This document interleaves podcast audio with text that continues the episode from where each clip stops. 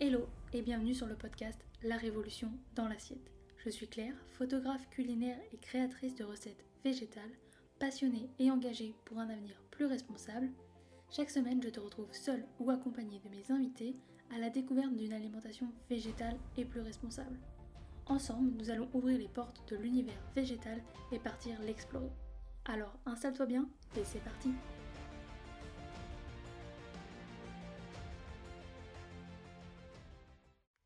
aujourd'hui on va faire le point sur l'alimentation végétale, l'alimentation équilibrée et l'alimentation saine. Alors installe-toi bien et c'est parti Lorsque l'on décide d'avoir une alimentation végétale, la première image qui accompagne ce terme du végétal, c'est une alimentation saine et healthy. Eh bien, attention, car ce n'est pas tout à fait vrai. Il est possible d'avoir une alimentation végétale et qui est loin d'être saine, équilibrée et bonne pour ta santé.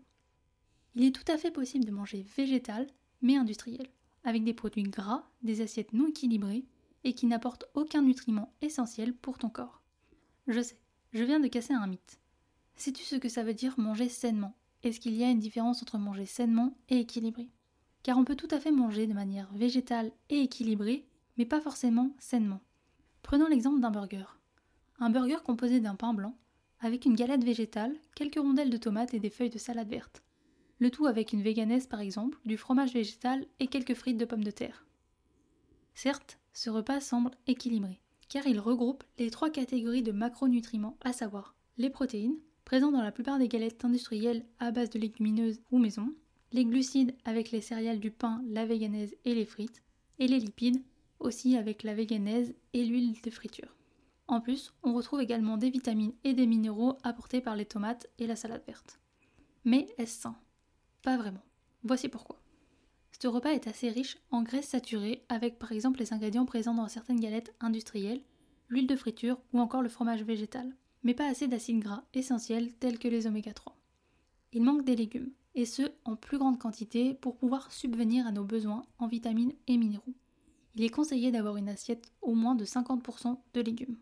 Les céréales qui proviennent du pain blanc sont raffinées, c'est-à-dire transformées et avec un indice glycémique élevé.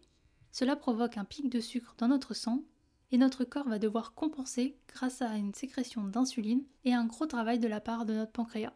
Ce n'est pas vraiment l'idéal. Sans trop le savoir, ce repas présente également du sucre caché raffiné que l'on peut retrouver dans la véganaise, le pain s'il est industriel.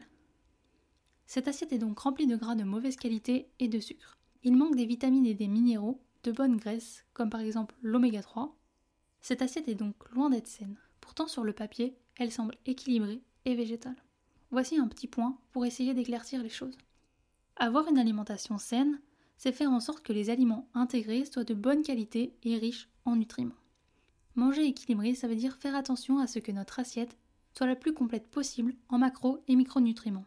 Et manger végétal, c'est avoir une assiette sans produits d'origine animale.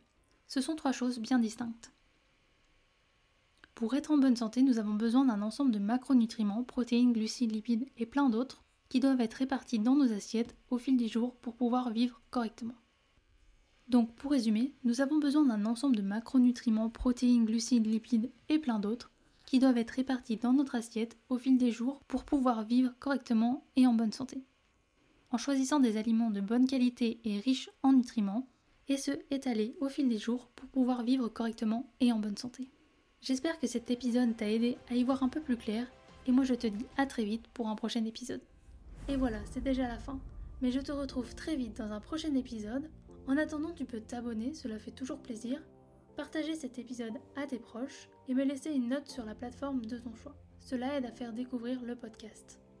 Tu peux également me rejoindre sur Instagram à Claire Obscur pour retrouver encore plus de contenu autour de l'alimentation végétale ainsi que des recettes. Et moi je te dis à très vite dans un prochain épisode et je te souhaite une belle journée, soirée, après-midi, où que tu sois pour écouter cet épisode. Et rappelle-toi qu'on peut changer le monde une assiette après l'autre.